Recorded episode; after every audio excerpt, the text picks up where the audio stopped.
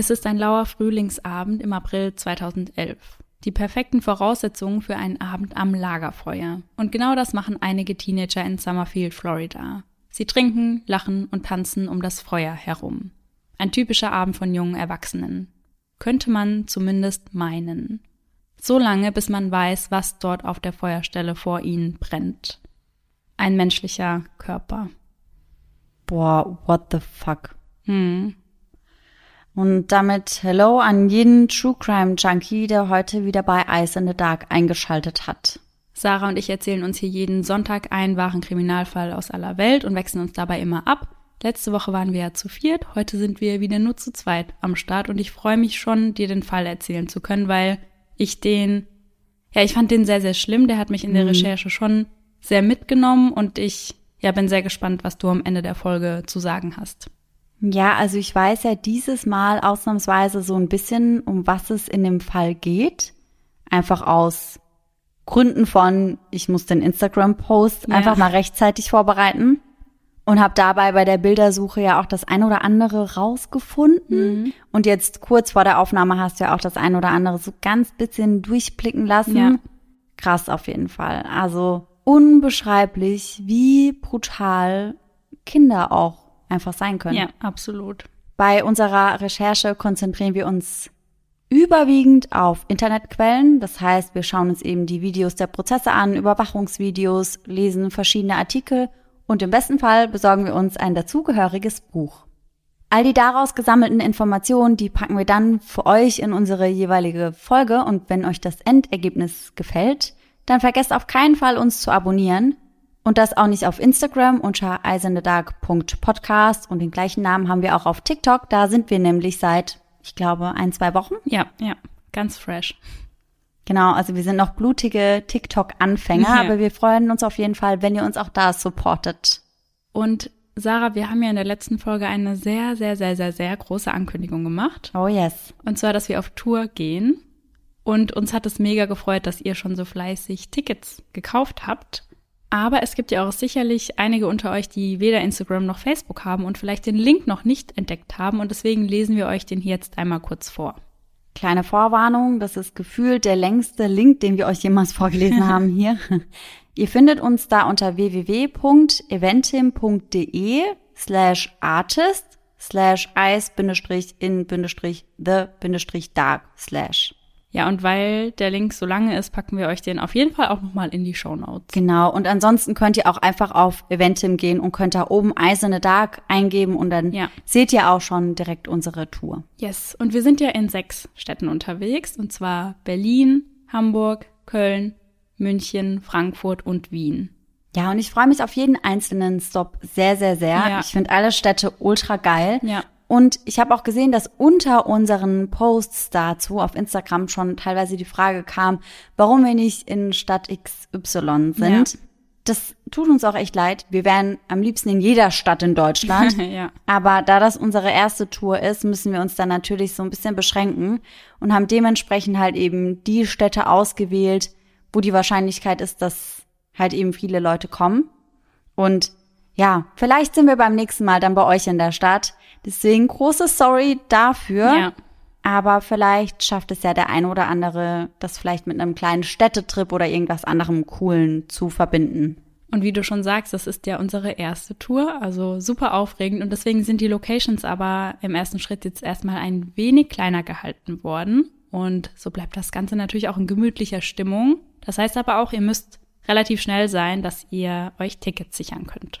Genau, und apropos gemütliche Stimmung, das finden wir halt auch besonders cool. Das war uns auch sehr wichtig, weil wir möchten uns gerne danach auch noch mit dem einen oder anderen unterhalten können. Und ja, da freuen wir uns einfach drauf, dass wir da einfach mal sehen, wer uns da jede Woche einfach hört. Ja, voll, da freue ich mich wahnsinnig drauf. Total. Deswegen, also seid auf jeden Fall schnell. Ist vielleicht auch gar kein schlechtes Weihnachtsgeschenk. Ich finde das sogar ein ziemlich gutes Weihnachtsgeschenk. Ja, Also dann kann man das ja vielleicht wirklich mit einer Freundin planen oder mit dem Partner Ja. oder whatever. Und wenn nicht, dann schleppt ihr halt irgendwen dahin, der euch begleiten muss. ja. Und ja, ich finde das ein süßes Weihnachtsgeschenk. Also ich muss ja zugeben, ich verschenke das ja selbst. Ja. Also ich verschenke selbst zwei Tickets für unsere Tour an Familienmitglieder von mir. Ja. sollen die sich doch drauf freuen. Ja. Und wenn ihr euch Tickets besorgt habt und zufällig auf Social Media unterwegs seid, dann freuen wir uns immer unheimlich, wenn ihr uns darauf verlinkt, Ja. dass wir auch schon mal sehen, wer da so vorbeikommt. Mhm. Und ja, wir freuen uns da einfach sehr, sehr, sehr drauf. Ja, wahnsinnig. Und jetzt würde ich sagen, starten wir mit der heutigen Folge so richtig. Hast du eine Frage, die du mir ganz am Anfang der Folge stellen möchtest? Na klar. Sarah, wie würdest du dich denn mit 15 Jahren beschreiben? Wie warst du da so drauf? Hm, also wir haben ja da schon in der Folge mit Maren und Steffi drüber Mhm. gesprochen, dass ich nicht so meine rebellische Phase hatte. Also wenn, dann hat die sich so ein bisschen darin gezeigt, dass ich keine Lust hatte, irgendwie Mathe-Hausaufgaben zu machen. Ja. Also so war's. Aber ich habe mich nie rausgeschlichen. Ich war auch nicht groß auf Partys oder auf irgendwelchen Stadtfesten und bin da irgendwie besoffen in der Ecke rumgeflogen Ja. oder so. Das hatte ich irgendwie nicht. Die Phase kam bei mir erst ein bisschen später, dass ich dann Party nachgeholt habe. Mhm. Aber in dem Alter von 15 war das bei mir gar nicht der Fall. Deswegen, also ich würde mich als 15-Jährige beschreiben schon als bisschen zickiger, definitiv. Ja. Ich finde, alles war immer sehr viel dramatischer, Mhm. als es eigentlich war. Ja. Aber das hat man halt so wahrgenommen, finde ich. Ich hatte auch schon das Gefühl, dass ich so richtig den Durchblick habe, Oh ja. Ja. was ich auch. ich rückblickend definitiv nicht hatte. Aber ja, ich weiß nicht. Also ich finde das eine sehr, sehr schwierige Phase. Man ist da total in einer Findungsphase, Ja. obwohl man das Gefühl hat, man hat sich ja eigentlich schon gefunden. Ja. Und ja, da beschäftigen einen sehr, sehr viele Dinge, die einen jetzt in unserem jetzigen Alter halt einfach gar nicht mehr jucken. Ja. Gott sei Dank. Also auch so Lästereien, wer spricht schlecht über den einen, wer macht mir was nach und Mhm. lauter so Nichtigkeiten, die halt damals aber richtig ins Gewicht gefallen sind. Ja, ich habe auch ein paar Mal drüber nachgedacht, dass ich nicht gerne noch mal 15 Jahre alt wäre. Also ich bin mit meinem jetzigen Alter, mit meinen 29 Jahren sehr zufrieden. Und wie du sagst, das ist eine sehr, sehr schwierige Zeit. Obwohl man wirklich, wie du sagst, halt denkt, man weiß alles. Also Mhm. ich habe mich damals schon super erwachsen gefühlt und dachte mir so, was erzählen mir meine Eltern eigentlich? Ich Ja, weiß ja. doch alles eigentlich eh besser. Ja. Und ich hatte ja auch so eine kleine rebellische Phase, weil meine Eltern waren ja super streng. Also ich musste immer als allererstes zu Hause sein. Und dann habe ich mich ja immer zu einer Freundin geschlichen, die da gegenüber gewohnt hat. Ja. Und dann mussten wir nachts immer leise sein, dass meine Eltern nicht hören, dass ich bis nachts, keine Ahnung wann, unterwegs war. Mhm. Und ich weiß nicht, wie das bei dir war. Also damals waren meine Social-Media-Posts auch mehr als peinlich. Boah, ja.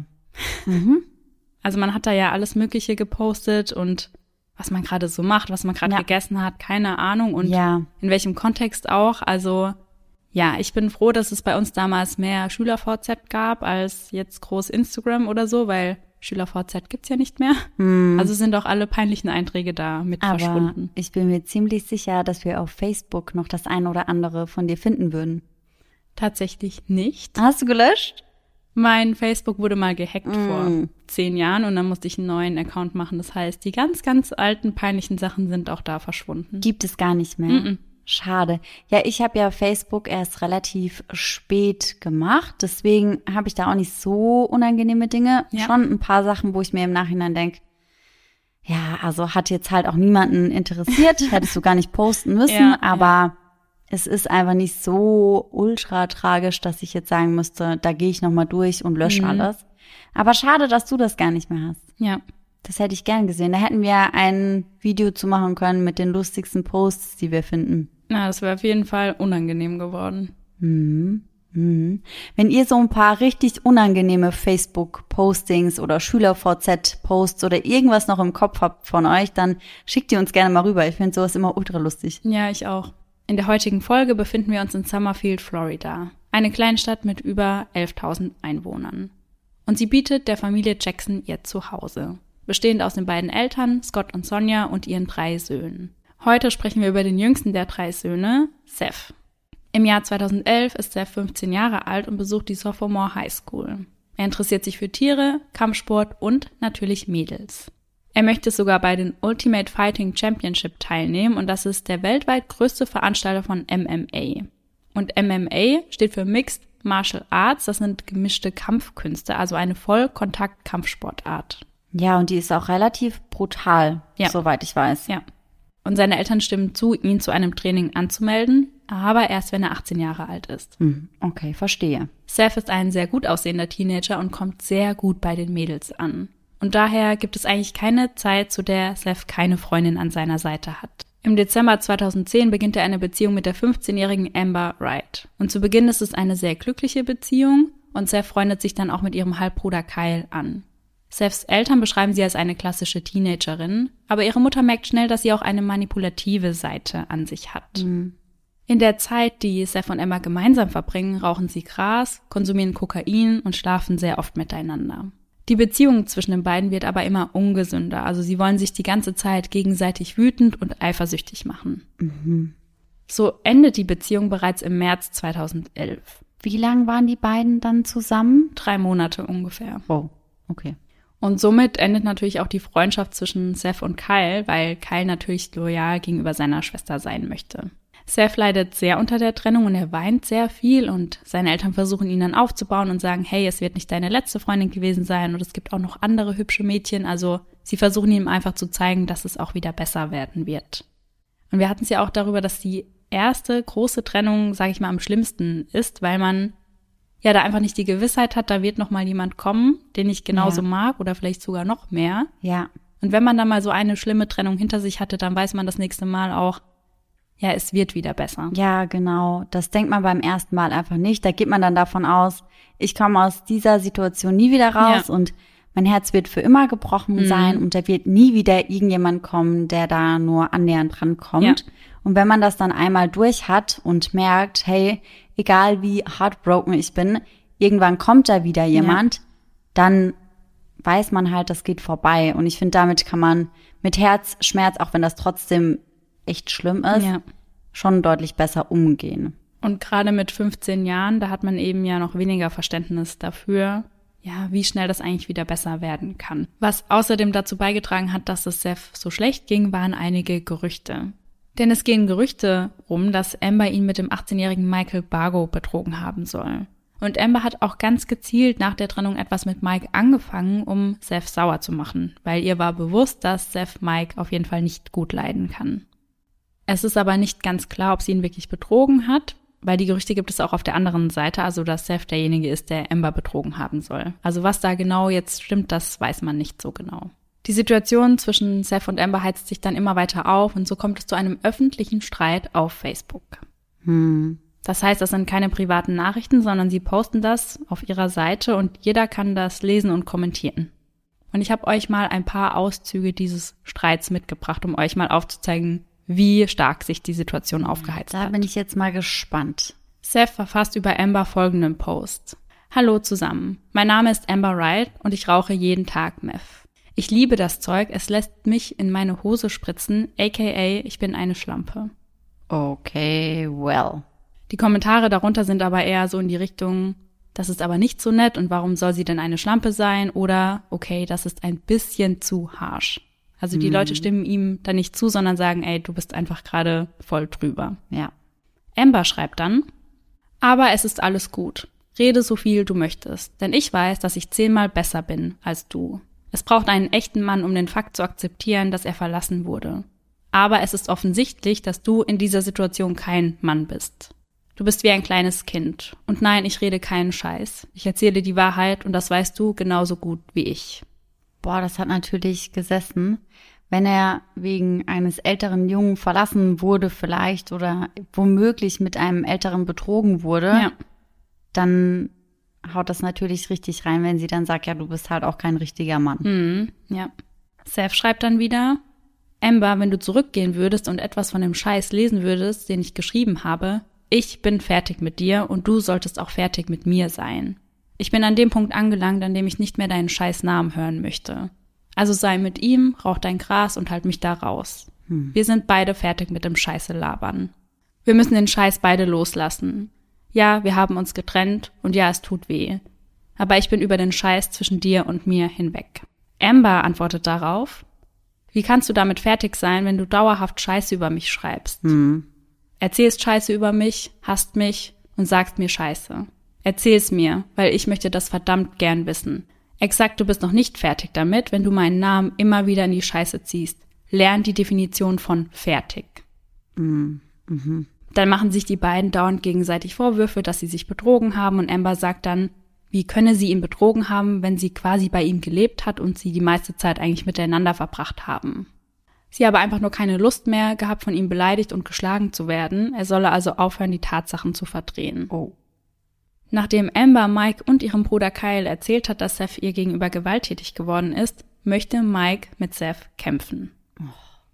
Und man weiß aber bis heute nicht, ob diese Anschuldigungen wirklich stimmen. Mhm. Also es gibt keine Beweise dafür und viele vermuten, dass Amber ja das erfunden hat, um ihn schlecht dastehen zu lassen. Aber wie gesagt, man weiß es einfach nicht, ob es jetzt stimmt oder nicht. Hm. Und es kommt dann auch zu einem Kampf zwischen Mike und Seth. Und Seth gewinnt. Oh. Ja. Okay, damit habe ich gar nicht gerechnet, weil, also ich habe ja Bilder von ihm gesehen Ja. und er wirkt schon relativ klein und schmächtig Mhm. und man sieht halt einfach, dass er noch 15 ist. Ja. Aber gut, ich meine, Mike sieht jetzt auch nicht aus, als wäre er das Muskelpaket schlechthin. Ja. Aber ja, das ist wahrscheinlich ziemlich peinlich für Mike gewesen, weil er das ja angezettelt hat. Mhm. Ja. Dann ist er der Ältere Mhm. und dann gewinnt Seth. Ja, genau, weil er wollte ja zeigen, dass er Amber beschützen kann. Und dann wird er da von einem 15-Jährigen komplett fertig gemacht. Hm. Ich kann mir schon vorstellen, dass das daran liegt, dass sich Seth ja sehr für Kampfsport interessiert. Ja. Und vielleicht da schon ein bisschen übt und Mike das einfach nicht bewusst war. Hm. Aber da das für Mikes Ego wirklich sehr, sehr schlimm war, war das nicht der letzte geplante Kampf zwischen den beiden. Michael und Kyle fordern Seth und seinen Freund William erneut auf, also sie sollen zu ihnen nach Hause kommen und es soll zu einem erneuten Kampf kommen. Also Michael und Kyle, also der Bruder von Amber, die sind jetzt auch gut befreundet. Ja, Oder waren die das schon davor? nee, das ist relativ neu. Okay. Genauso wie Kyle ja aber eigentlich auch mit Seth befreundet war, während er seine Schwester gedatet hat, Genau, richtig? ja. Okay. Als William und Seth aber nun auf dem Weg dorthin sind, hören sie einen Schuss. Und sie denken sich dann auch so, okay, was zur Hölle geht hier ab? Und sie entscheiden sich dann, dass es besser ist, wieder den Heimweg anzutreten.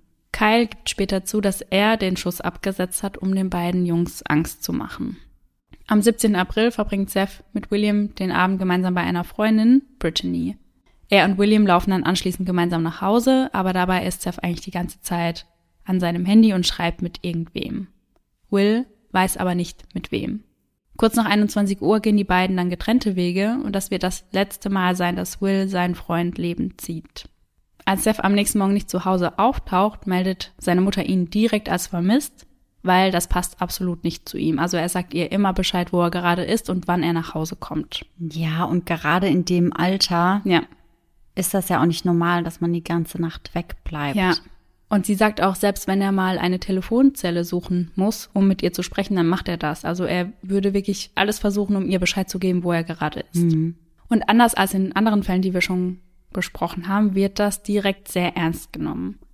So ernst, dass es am nächsten Tag sogar schon in den lokalen Nachrichten im Fernsehen gezeigt wird.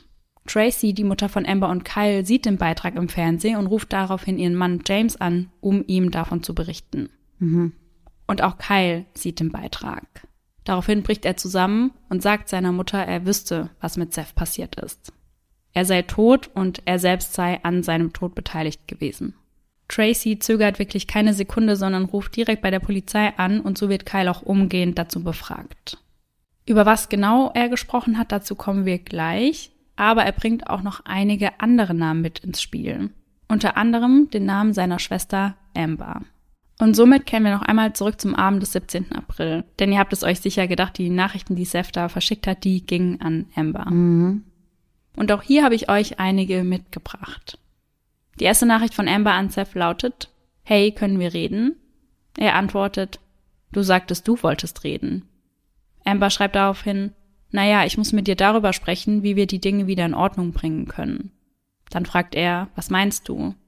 Amber sagt, kannst du mich jetzt bitte anrufen? Und Seth stimmt zu und die beiden telefonieren miteinander. Danach folgt eine weitere Nachricht von Amber. Hey, meine Freundin Charlie kommt mit. Ich habe ihr alles von uns erzählt und ich bringe sie mit, weil ich sie brauche, das durchzustehen. Weiß man ganz kurz, was die beiden gesprochen haben am Telefon? Also Amber sagt später, es ging wohl auch darum, dass die beiden sich treffen und einfach nochmal über alles reden. Also schon so ein bisschen in die Richtung, hey, vielleicht kriegen wir das zwischen uns ja wieder hin. Ja.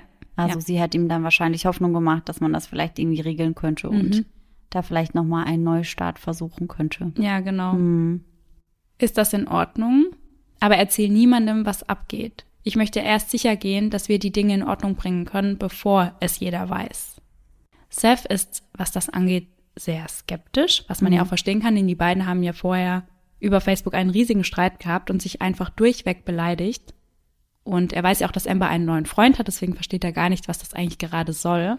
Und seine Skepsis zeigt sich auch in seiner nächsten Nachricht an sie. Amber, wenn du mich reinlegst, werde ich dir nie wieder die Zeit geben. Also wenn ich reingelegt werde, sag auf Wiedersehen, okay? Und Amber versucht ihn davon zu überzeugen, dass sie es ernst meint. Ich schwöre, das wirst du nicht, Seth. Ich könnte dir das niemals antun. Ich möchte uns zwei einfach nur wieder zusammen sehen. Ja. Danach gehen noch ein paar weitere Nachrichten zwischen den beiden hin und her, wo es dann um einen genauen Treffpunkt geht. Nach Kais Aussage werden nun weitere Personen zur Befragung aufs Revier gebracht. Wir haben nun Dienstag, also Seth wird bereits seit zwei Tagen vermisst. Die Personen, die aufs Revier beordert werden zur Befragung, sind Amber, ihre Freundin Charlie und Justin Soto. Michael wollte man auch befragen, aber den kann man nirgends finden. Mhm. Warum nur? Ja. Vor Ort werden die Teenager direkt voneinander getrennt, einfach dass Absprachen verhindert werden können. Und wir schauen uns die Befragungen jetzt einmal nach und nach an. Beginnen wir mit dem 20-jährigen Justin Soto, der von Freunden nur Roach genannt wird. Justin kommt ursprünglich aus Hawaii, lebt aber seit er elf oder zwölf Jahre alt ist in Florida. Und als er im Verhörraum sitzt, dann fragt er direkt, was denn das Problem ist. Und die Polizistin sagt, ja, erzähl du mir das mal. Sie sagt ihm aber gleichzeitig, dass er aktuell nicht in Schwierigkeiten ist, also sie versucht ihm einfach erstmal ein sicheres Gefühl zu geben. Und wie oft in Befragungen beginnt sie mit ganz banalen Fragen. Sie fragt ihn ganz viel zu seinen Tattoos, weil die meisten Menschen reden ja sehr gerne über ihre Tattoos und deren Bedeutung und so, ja, schafft sie einen guten Einstieg in das Gespräch. Ja, schafft erstmal das Eis irgendwie zu brechen. Ja. Er zeigt ihr dann auch seine Tattoos, die beiden witzeln rum und so schafft sie eine gute und entspannte Stimmung zwischen den beiden. Als er ihr sein letztes Tattoo, einen Pilz, zeigt, schafft sie aber einen nahtlosen Übergang zum eigentlichen Thema. Denn die Polizistin bemerkt einige Kratzer, die auf dem Tattoo ganz deutlich zu sehen sind. Auf die Frage, woher diese Kratzer stammen, sagt er, er sei im Wald unterwegs gewesen und er sei von Zweigen zerkratzt worden. Dann hustet er plötzlich und die Polizistin fragt, ob er krank gewesen ist und er sagt ja, er sei für zwei Wochen krank gewesen. Aber ein plötzliches Husten kann auch Stress bedeuten. Denn wenn der Körper in Kampf- oder Fluchtmodus ist, dann trocknen die Schleimhäute und somit auch Mund und Hals. Als sie fragt, was er denn Sonntag gemacht hat, das heißt, die Befragung wird jetzt sehr ernst, bekommt er einen richtigen Hustenanfall.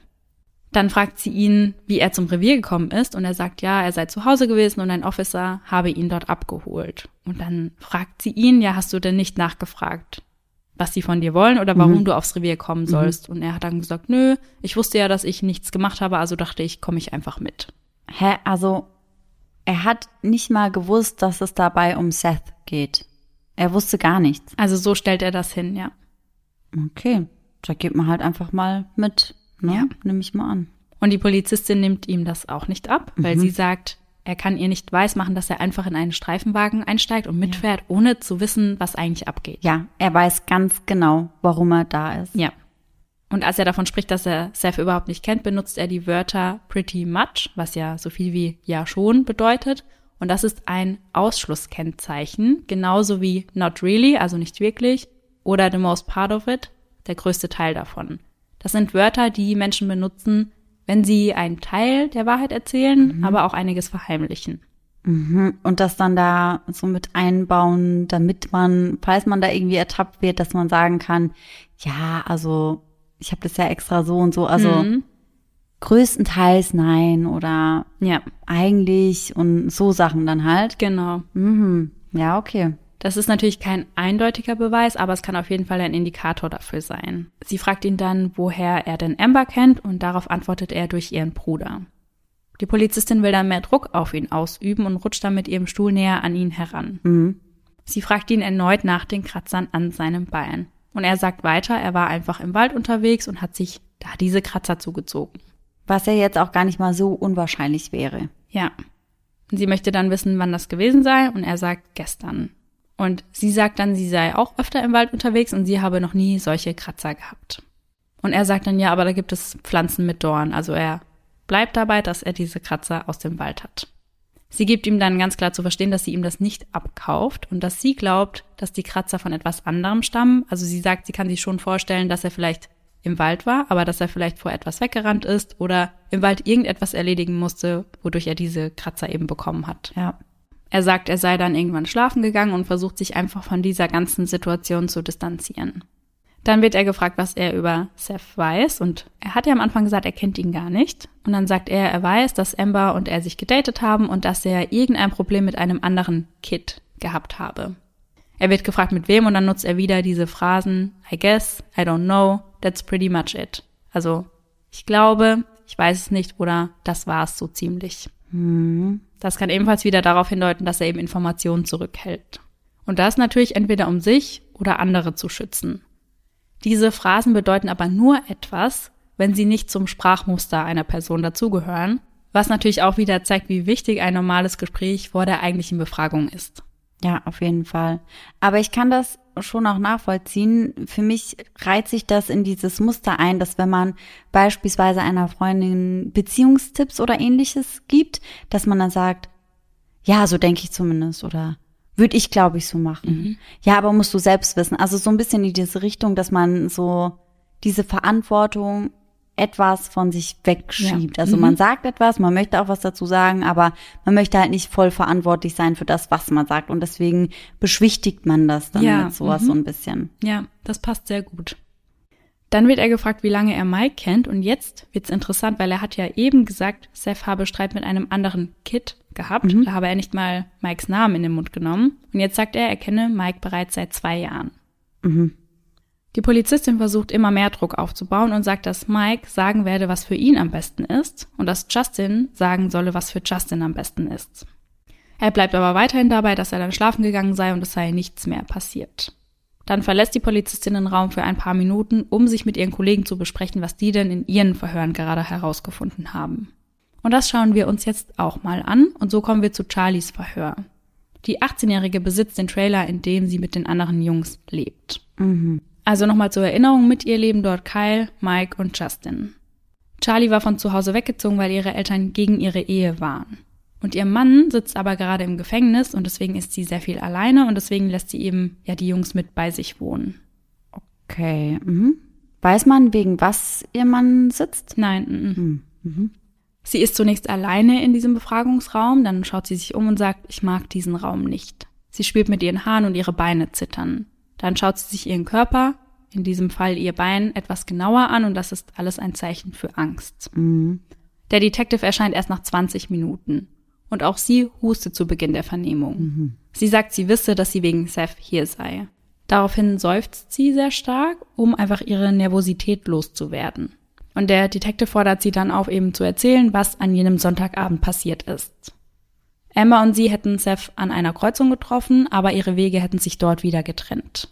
Eine Stunde später habe Seth an ihrem Haus geklopft, um mit Emma zu sprechen und daraufhin hat sie ihn auch reingelassen. An diesem Trailer. Ja, Okay, also ich weiß ja nicht, ob das so gelaufen ist, aber irgendwie finde ich das sehr unwahrscheinlich, wenn Seth denn wusste, dass sie zusammenlebt mit dem neuen Freund von Ja. Amber, Mhm. oder? Ja. Nach kurzer Zeit habe Kyle ihn aus dem Nichts geschlagen und Amber und sie seien dann ins Badezimmer gerannt. Kurz darauf hätten sie erst Michael und dann Schüsse gehört. Am nächsten Morgen hätten sie ihn dann mit der Waffe gesehen und er habe sie die Waffe auch anfassen lassen, also sie versucht direkt zu erklären, warum sich ihre Fingerabdrücke auf der Tatwaffe befinden. Aber sie haben am gleichen Abend nicht mehr mitbekommen, was mit Seth passiert ist oder Nein. was da los war. Nee, sie seien die ganze Nacht nicht mehr rausgekommen. Mhm. Mhm. Mike hat ihnen dann auch gedroht, also er sagte, sollten sie irgendjemandem etwas über letzte Nacht erzählen, werde er auch hinter ihnen her sein. Der Polizist fragt danach, ob ihr irgendetwas Ungewöhnliches in der Wohnung aufgefallen sei und sie sagte dann ja, dass Bleichmittel gefehlt habe Mhm. und dass die Türen der Dusche ausgehängt waren. Mhm. Er fragt dann auch, ob Justin auch vor Ort war und sie sagt dann, sie habe ihn nicht gesehen, nur am Abend einmal gehört, als er über einen Job gesprochen habe, den er nächste Woche ausführen würde. Und das ist ihre erste Version der Dinge. Und jetzt schauen wir mal, was Amber so zu sagen hat. Und vielleicht fallen uns ja schon die ein oder anderen Unstimmigkeiten auf. Hm. Und erste Version hört sich für mich auch so an, als würden da noch einige folgen. Ja. Mhm. Lieben wir. Amber wird ein paar Räume weiter verhört in dem sogenannten Soft Room. Also das ist etwas anderes als so ein klassischer Verhörraum, mhm. sondern da stehen zwei Sofas und auch ihre Mutter darf mit anwesend sein. Ach ja. Sie sagt, sie habe Seth angerufen, weil sie einige Tage zuvor nicht rangegangen war, als er sie angerufen hat. Also sie stellt das eben so hin, als sei das nur ein Rückruf gewesen. Konnte man das nachvollziehen, ob das wirklich der Fall war? Ja, also man hat ja dann die Nachrichten gefunden mhm. und da war ja sehr klar, dass ja Amber diejenige war, die mit ihm sprechen wollte und nicht andersherum. Hm. Ja, also das verstehe ich aber auch nicht. Da haben wir ja auch schon ein paar Mal drüber gesprochen. Genau solche Dinge kann die Polizei halt einfach nachweisen. Ja. Deswegen sollte man genau hier nicht lügen. Mhm. Auch sie erzählt, dass sie sich mit Seth eben an der Kreuzung getroffen hätten und dann spricht die Polizistin sie auf die Beziehung zwischen den beiden an. Amber sagt dann, dass die Beziehung zwischen ihr und Seth nicht die beste gewesen sei und die Polizistin fragt nach, warum. Dann sagt sie, sie hätten sich eben viel gestritten und er hätte sie eben auch oft geschlagen. Während sie das erzählt, berührt sie sich am Kopf, was dafür stehen kann, dass sie sich gerade unwohl fühlt. Mhm. Sie sagt dann, dass es in dem Telefonat darum ging, dass die beiden ja einfach nur Freunde sein können, weil sie beide nicht mehr streiten wollten. Und die beiden hatten sich ja dann mit Charlie an der Kreuzung getroffen und Seth habe gleichzeitig über Nachrichten mit seiner Mutter gestritten und dann irgendwann gesagt, er sei gerade nicht in der Stimmung, um zu reden und sei dann gegangen. Mhm. Genau wie Charlie erzählt Emma nun, dass Seth später einfach vor der Tür stand und mit Amber reden wollte. Sie saßen dann mit Seth im Haus, die beiden Mädels auf der Couch, Seth auf dem Stuhl und Kyle habe, ja, wie Charlie das schon gesagt hat, Seth aus dem Nichts geschlagen. Die beiden seien dann in Charlies Zimmer gerannt, hätten dann eine andere Tür schlagen hören und dann fünf bis sechs Schüsse gehört. Mhm. Okay, also schon mal ein anderer Raum, in dem sie sich dann versteckt haben. Ganz genau, ja. Und liege ich da richtig? Die Aussage zuvor von Charlie war, dass sie einen Schuss gehört hätten? Also sie hat nur gesagt, sie haben Schüsse gehört. Okay. Also auch mehrere, aber nur keine genaue Zahl genannt. Mhm, okay. Danach wurde es leise, bis Kyle sagte, was hast du da gerade getan? Die beiden seien dann erst am nächsten Morgen wieder aus Charlies Zimmer herausgekommen. Und auf die Frage, ob etwas anders gewesen sei, sagt auch Amber, es habe alles sehr stark nach Bleichmittel gerochen. Mhm. Mike hätten sie am nächsten Morgen nicht mehr gesehen, er sei nicht aus seinem Zimmer gekommen und die beiden seien dann gegangen. Die Polizistin verlässt den Raum dann ebenfalls für einige Minuten, kommt dann zurück und fragt die Mutter, ob sie noch einmal mit Amber sprechen könne. Und als diese das bejaht, nimmt die Polizistin Amber mit in einen richtigen Verhörraum, also raus aus dem Soft Room. Nach einiger Zeit bringt die Polizistin dann aber Kyle in den Soft Room und er spricht dann mit seiner Mutter. Und was jetzt aber schon wichtig ist zu merken, es wurde vergessen, Amber ihre Rechte vorzulesen. -mm. Also zumindest wurden die nicht korrekt vorgelesen oder ganz vergessen. Ich weiß nicht genau, wie das abgelaufen ist, aber da gab es auf jeden Fall einen Fehler. Oh. Einen sehr gravierenden Fehler. Ja. Kyle sitzt nun also mit seiner Mutter in diesem Softroom und er ist total aufgelöst und sagt ihr, dass beide ihrer Kinder für Mord drankommen werden. Dann hakt sie nach und sagt Amber auch und er sagt nur Yep. Sie fragt danach, was er genau meint und er gibt zu, dass die Story die er ihr zu Beginn erzählt hat, nicht ganz korrekt ist. Mhm. Denn am Anfang hat er das wohl so hingestellt, als sei das alles sehr spontan passiert. Und jetzt gibt er eben zu, dass das alles genau geplant gewesen ist. Mhm. Das heißt, er gesteht da eigentlich gerade Mord ersten Grades. Und die Mutter erzählt ihm auch, dass die Polizei auch ihr Handy mitgenommen hatte, um sich das einmal anzuschauen. Und dann erzählt Kyle etwas, was die ganze Situation für Tracy noch schlimmer macht. Denn Kyle erzählt ihr nun, dass James, also ihr Ehemann, ebenfalls involviert sei. Also der Vater von Ember und Kyle. Ja, genau, also der Stiefvater von den beiden. Boah. Boah, krass. Nachdem Kyle dem Polizisten eben seine Version der Dinge erzählt hat, wissen sie also, dass die anderen lügen müssen. Und somit haben die Polizisten nun etwas in der Hand, um noch mehr Druck auf die anderen ausüben zu können. Denn sie erzählen ihnen, dass Kyle ihnen eine andere Version erzählt hat, erzählen aber nicht, was er ihnen erzählt mhm. hat. Und nun haben alle drei das gleiche Dilemma. Entweder sie erzählen alles haargenau, wie es passiert ist und bekommen so vielleicht eine geringere Strafe, oder sie hoffen, dass jeder dicht hält Und so könnte es vielleicht nicht genug Beweise geben, um sie eben ja anklagen zu können. Wenn sie aber auf letzteres pokern und die anderen dann doch auspacken, kann sich das negativ auf ihren eigenen Prozess auswirken. Ja, ja, klar. Und so erzählen alle drei nach und nach, was wirklich passiert ist. Und so stimmt das, was sie dann nach und nach sagen, auch mit Kyles Erzählungen überein. Justin gibt dann auch zu, dass die Kratzer zwar aus dem Wald stammen, dass das aber eben war, um Feuerholz zu sammeln. Und für was sie das Feuerholz gebraucht haben, da haben wir in der Einleitung schon drüber gesprochen. Und jetzt kommen wir zu Kyles Verhör und jetzt hören wir uns mal an, was er denn so zu sagen hat. Und das ist dann die Version, der man auch glaubt, also wo man sagt, so ist das Ganze geschehen? Ja. Also auch allein aus dem Grund, weil er sich eben direkt gemeldet hat bei der Polizei ja, ja quasi und direkt ausgepackt hat. Also sie schenken ihm auf jeden Fall sehr viel Glauben und nach und nach, wie gesagt, erzählen die anderen auch Dinge, die ja stimmig zu dem sind, was Kyle gesagt hat. Ja, ja. Ja, und wahrscheinlich lässt sich das dann ja auch mit den Beweisen irgendwie vereinbaren. Ja, ja. Okay. Ich bin gespannt, was du erzählst. Kyle sitzt allein im Verhörraum und wirkt sehr nervös. Er versucht sich die Farbe von den Fingern abzuwischen, die er durch die Abgabe der Fingerabdrücke an den Händen hat. Die Ermittlerin beugt sich auch bei ihm nach vorne, um Druck auszuüben und kommt ihm so ein Stückchen näher. Und sie sagt ihm, er müsse nun zu 110 Prozent die Wahrheit sagen. Dann gibt er zu, dass er Angst hat und sie spricht ihm dann gut zu und sagt ihm, es sei jetzt genau der richtige Zeitpunkt zu sprechen. Dann versteckt er sein Gesicht hinter seiner Hand, was schon dafür sprechen kann, dass er sich dafür schämt, was passiert ist. Mhm.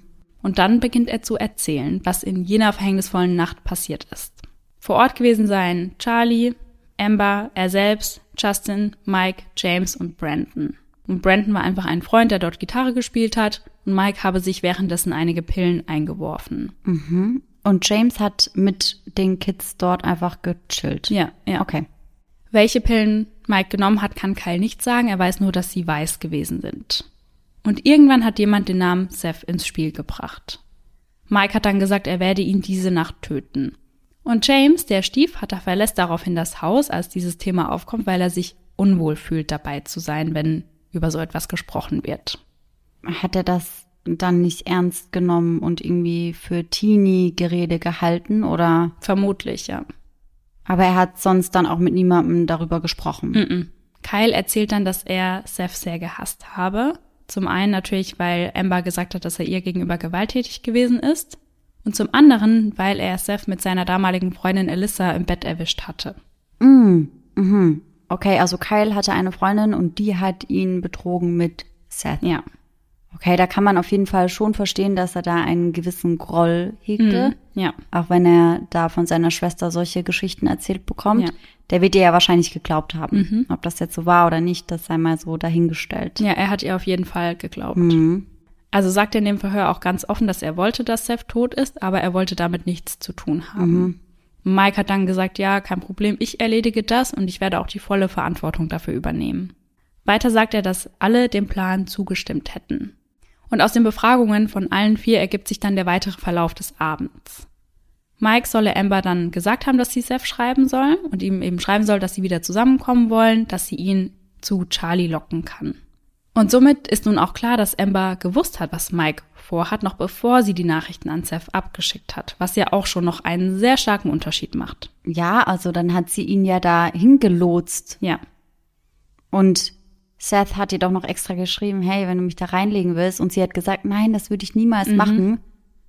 Und dann lotst sie ihn aus solchen Gründen auch noch dahin. Also das finde ich ja schon unterste Schublade. Ja, total. Und für die Polizisten ist das eben ein Schlüsselmoment, weil Amber nun keine unschuldige Mitwisserin mehr mm -mm. ist, sondern eben ja ganz genau mitgeplant hat. Ja, total. Und das ja letztendlich auch mehr oder minder initiiert hat. Ja. Mit ihren Nachrichten. Mhm. Sie hat Mike dann gefragt, warum sie das tun sollte, und er hat eben geantwortet, dass er Seth töten werde. Auf die Frage, warum er das tun wollte, sagte er einfach, weil er genug von ihm habe. Ja, Mike hatte was gegen ihn, einfach weil er immer wieder gegen Amber gehatet hat, wahrscheinlich, ne? Genau, und Amber hatte ihm ja auch erzählt, dass Seth ja sie körperlich angegangen ist. Hm, weiß man, was die Motive der anderen Teenies sind, oder kommen wir da am Ende der Folge einfach nochmal drauf zurück? Also bei Kyle war es ähnlich wie bei Mike, ja, also genau. dass er eben genau dachte, dass er gewalttätig gegenüber seiner Schwester war, plus dass Mit Ja, der Ex-Freundin, genau. genau. Und wie sieht es bei den anderen aus? Also bei denen lässt sich kein richtiges Motiv rausstellen. Ja, das war dann einfach so ein Mitläufer-Ding, wahrscheinlich so wie bei Rena Work, wo wir auch drüber gesprochen Ja. haben, wo sich dann einfach ein paar Leute da zusammengetan haben und der eine kannte sie nicht mal und Ja. dann ist das total eskaliert. Ja, genau. Amber schickt Seth also die Nachrichten und was an den Aussagen gestimmt hat, ist, dass Charlie und Amber ihn an einer Kreuzung getroffen haben. Allerdings ist er dann direkt mit zu Charlie gegangen, also sie sind nicht erst getrennte Wege gegangen. Hm. Dort angekommen setzen sich die zwei Mädels auf die Couch und Seth, wie gesagt, auf den Stuhl. Ursprünglich war geplant, dass Justin Seth direkt eins überhaut, wenn sie durch die Tür kommen. Das hat er aber nicht getan. Und dann sitzen alle da und wissen gar nicht, okay, was passiert jetzt? Was machen wir jetzt? Und dann steht Kyle auf, nimmt eine Axt und schlägt Seth mit der Holzseite der Axt, also quasi mit dem Stiel dreimal eins über. Boah. Seth steht aber noch auf, also er ist nicht bewusstlos und dann fängt auch Justin an, auf ihn einzuschlagen. Währenddessen stehen Amber und Charlie auf und rennen in Charlies Zimmer. Seth versucht durch die Küche zu fliehen und dann fallen die ersten zwei Schüsse. Mike trifft ihn im Rücken. Doch Seth lebt noch und er schafft es auch aus der Tür hinaus und fast bis zur Straße zu kommen. Justin packt ihn dann aber und fängt an, ihn zu würgen und die drei Jungs schlagen dann alle gleichzeitig auf ihn ein. Nachdem er schon angeschossen wurde Ja. und dreimal auf den Kopf geschlagen wurde und wahrscheinlich eh schon am Ende ist. Ja, total. Und diese Schlägerei vor dem Haus, die wird auch von einem Nachbar beobachtet. Also er sagt später aus, er habe drei Männer auf einen weiteren einschlagen sehen und habe dann gesehen, wie sie ihn wieder zurück ins Haus gebracht haben. Boah, und wie hat der Nachbar gehandelt? Er hat nichts getan, also er hat auch nicht 911 gewählt. Mhm. Und da stellt man sich auch die Frage, hätte man Seth noch retten können, wenn er das getan hätte? Ja, vielleicht. Und zumindest wäre nicht das dann passiert, was danach mit ihm geschehen ist, was ja, auch ziemlich schlimm ist, soweit Ja. ich das mitbekommen habe. Und genau das, was der Nachbar beschreibt, haben sie auch gemacht. Also sie haben ihn wieder zurück ins Haus gebracht und haben ihn dort in die Badewanne gelegt. Dort schlagen sie erneut auf ihn ein. Und Mike sagt, er wollte, dass Seth am Anfang überlebt, dass er genau sieht, wer ihn tötet. Boah, wie bestialisch. Ja. Während Seth in der Badewanne liegt, schießt Mike erneut auf ihn, bis er dann nicht mehr lebt. Und es liegt auch schon ein Schlafsack bereit, in den sie Seth legen wollen. Damit er aber in diesen Schlafsack passt, müssen sie ihm zunächst die Kniescheiben brechen. Mhm. Sie packen ihn dann in den Schlafsack und bringen ihn nach draußen. Und selbst dort soll Mike noch mit einer Schaufel auf den toten Seth eingeschlagen haben. Und das wird so erklärt, dass er eben ja versucht, das Töten noch einmal zu durchleben, weil er dabei so viel Adrenalin verspürt hat. Boah, ekelhaft. Sie packen ihn dann auf die Feuerstelle und zünden ihn an. Mit im Feuer wird auch die Axt verbrannt, mit der Kyle auf ihn eingeschlagen hat. Das heißt, wir sind jetzt an der Stelle der Einleitung angekommen. Das heißt, dort findet quasi eine Party rund um das Feuer statt. Und das Ganze brennt bis 2.30 Uhr in der Nacht. Und die tanzen dann da wirklich um das Feuer herum und haben gute Laune Ja. und haben sich da Amber und Charlie auch eingeklinkt dann. Ja. Die sind nicht im Zimmer geblieben, das Mhm. habe ich mir doch direkt gedacht. Ja. Und das Feuer ist eben so groß, dass einige Nachbarn auch schauen, was da los ist. Und dann sagt Charlie noch, ja, mein Mann ist ja im Gefängnis. Ich brauche einfach ein paar Freunde hier und wir machen eine kleine Party. Und fragt die Nachbarn dann noch, ob sie sich nicht dazu gesellen wollen. Aber was ich mich jetzt frage, also ich habe da natürlich keine Erfahrung, aber riecht man das nicht? Dachte das ich mir doch, auch. Ja, oder das muss doch unnormal stinken. Ja. Und da liegt ja dann auch ein Körper im Feuer. Sieht man das nicht auch? Also nicht so klar, weil er in diesem Schlafsack ist. Und ich weiß ja nicht, ob sie das Holz um ihn herum gebaut haben. Ja, ja, wenn das eine sehr, sehr große Feuerstelle war. Ja. Aber auch diese Dreistigkeit, dann Mhm. Nachbarn zu fragen, ob die sich da einklinken wollen. Ja.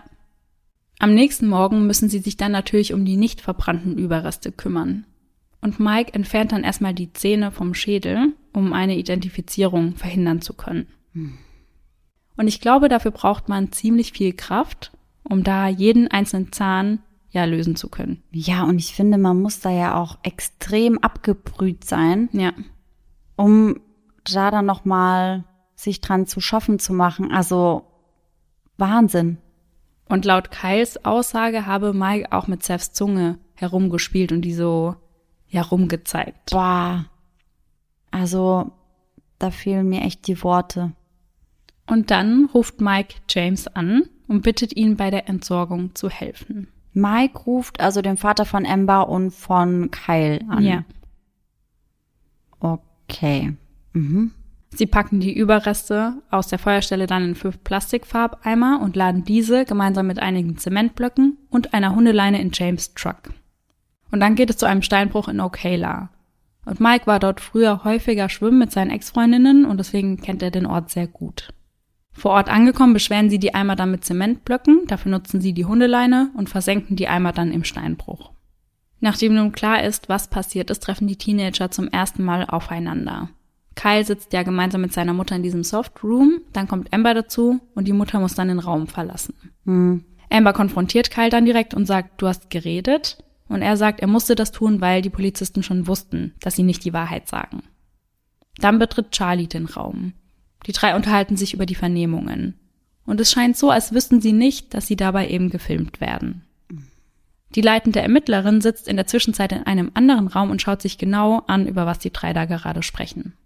Amber und Charlie fangen an zu weinen und Kyle entschuldigt sich daraufhin und sagt, dass es ihm leid tut. Dann sprechen sie über die Strafen, die ihnen blühen könnten und darüber, wo Justin wohl gerade ist.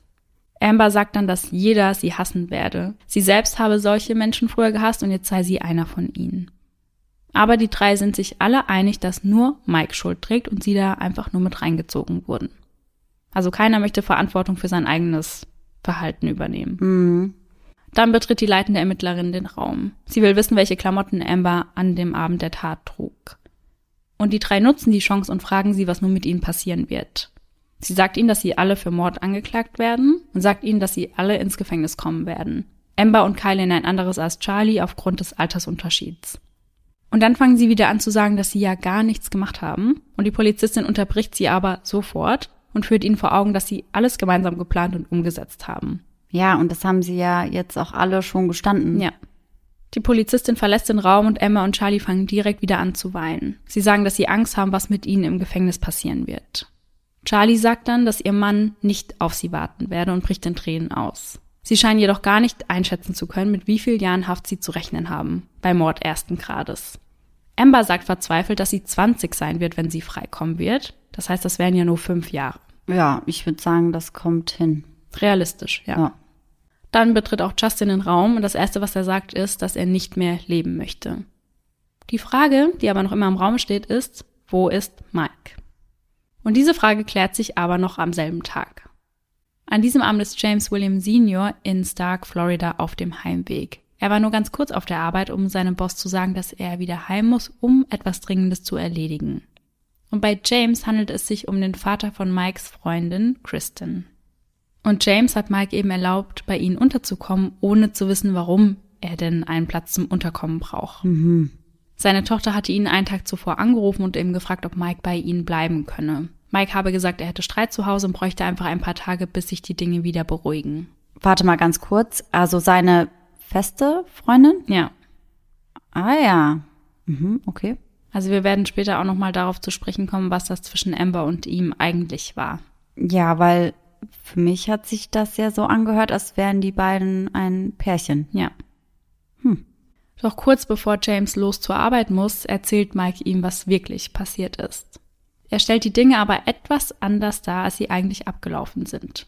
Er sagt ihm, dass es ein Mädchen gibt, was für ihn wie eine Schwester sei, also Amber, und dieses Mädchen sei von einem Typen vergewaltigt worden und daher habe er ihn mit acht Schüssen getötet. Mhm. James überredet ihn dann, sich zu stellen und geht dann eben wirklich nur kurz auf die Arbeit, um seinem Boss zu sagen, hey, ich muss dringend wieder nach Hause, da gibt's was, was ich erledigen muss. Und dann wollte er eben gemeinsam mit Mike zur Polizei gehen. Als James dann gerade auf dem Weg zur Arbeit ist, spricht Mike auch mit dessen Freundin Crystal über den Mord. Er erzählt auch ihr von der Vergewaltigung und dass er den Typ daher getötet habe. Er erzählt ihr auch, dass sie dann anschließend drei Eimer genommen hätten, um seine Asche da hineinzutun und dass sie diese dann in diesem Steinbruch entsorgt hätten. Mhm. Und sie hat dann etwas Angst und weiß überhaupt nicht, was sie machen soll. Mhm. Und dann versucht sie ihren Cousin anzurufen, der in derselben Straße wohnt, aber sie kann ihn nicht erreichen. Kurz darauf kommt die Polizei dann aber schon am Haus an, also irgendjemand hatte ihnen wohl den Tipp gegeben, dass Mike sich dort aufhält. Als James dann zurück nach Hause kommt, ist schon alles voll mit Blaulicht. Und nun kann auch endlich der 18-jährige Mike befragt werden. Denkt man zumindest. Im Verhörraum fragt er zunächst, ob man ihm die Handschellen abnehmen könne. Das wird ihm auch nicht verwehrt, also der Polizist entfernt ihm dann die Handschellen. Dann sagt er direkt, dass er mit einem Anwalt sprechen möchte. Der Polizist fragt dann nochmal nach und sagt, bist du dir sicher, dass du mit einem Anwalt und nicht erst mit mir sprechen möchtest? Dann sagt er ja, ich bin mir sicher. Und dann ist die Befragung ja auch schon beendet, weil dann darf der Polizist ihm eben keine Fragen stellen.